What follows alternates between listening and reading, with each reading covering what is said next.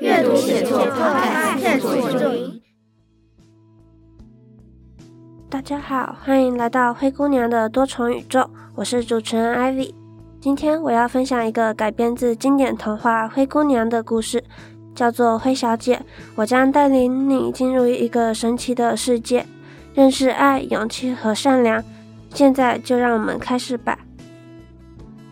这是另一个灰姑娘的宇宙，在这里的灰姑娘不叫灰姑娘，是和灰姑娘很像的灰小姐。灰小姐的父亲在她还很小的时候就去天堂了，没到半年，母亲就改嫁给一个有三个儿子的男士。灰小姐的大哥瘦瘦高高的，平时脾气很好，弟弟妹妹也很喜欢他。二哥也是瘦瘦高高的，脾气比大哥好，喜欢弹钢琴。三哥是中等身材，长相还行，比二哥还高一点，很喜欢跳舞，但很调皮。灰小姐也很喜欢三个位哥哥。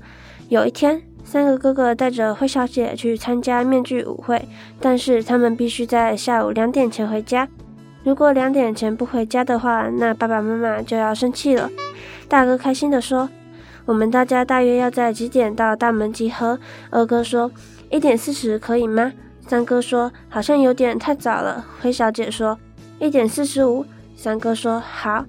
大哥说我们最后一点四十五分一定要离开这里，可以吗？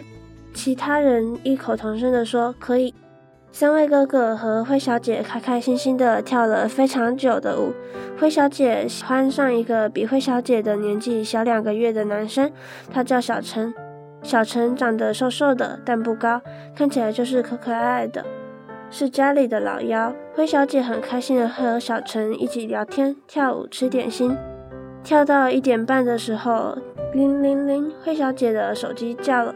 二哥着急地说：“妹妹。”在二十分钟就要回家了，灰小姐心不在焉地说：“好，等我。”灰小姐又跳了十五分钟左右的舞，才想到刚刚二哥说要回家了。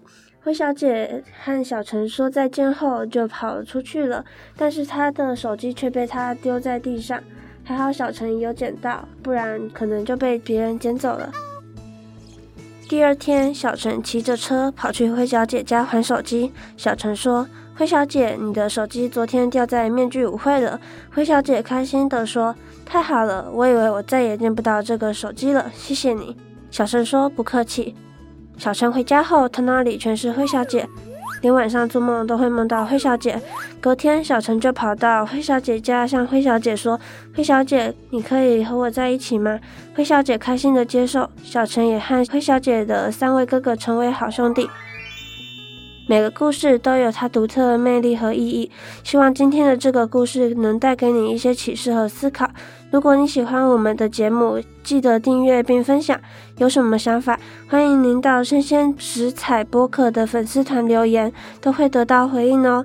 我们下次见。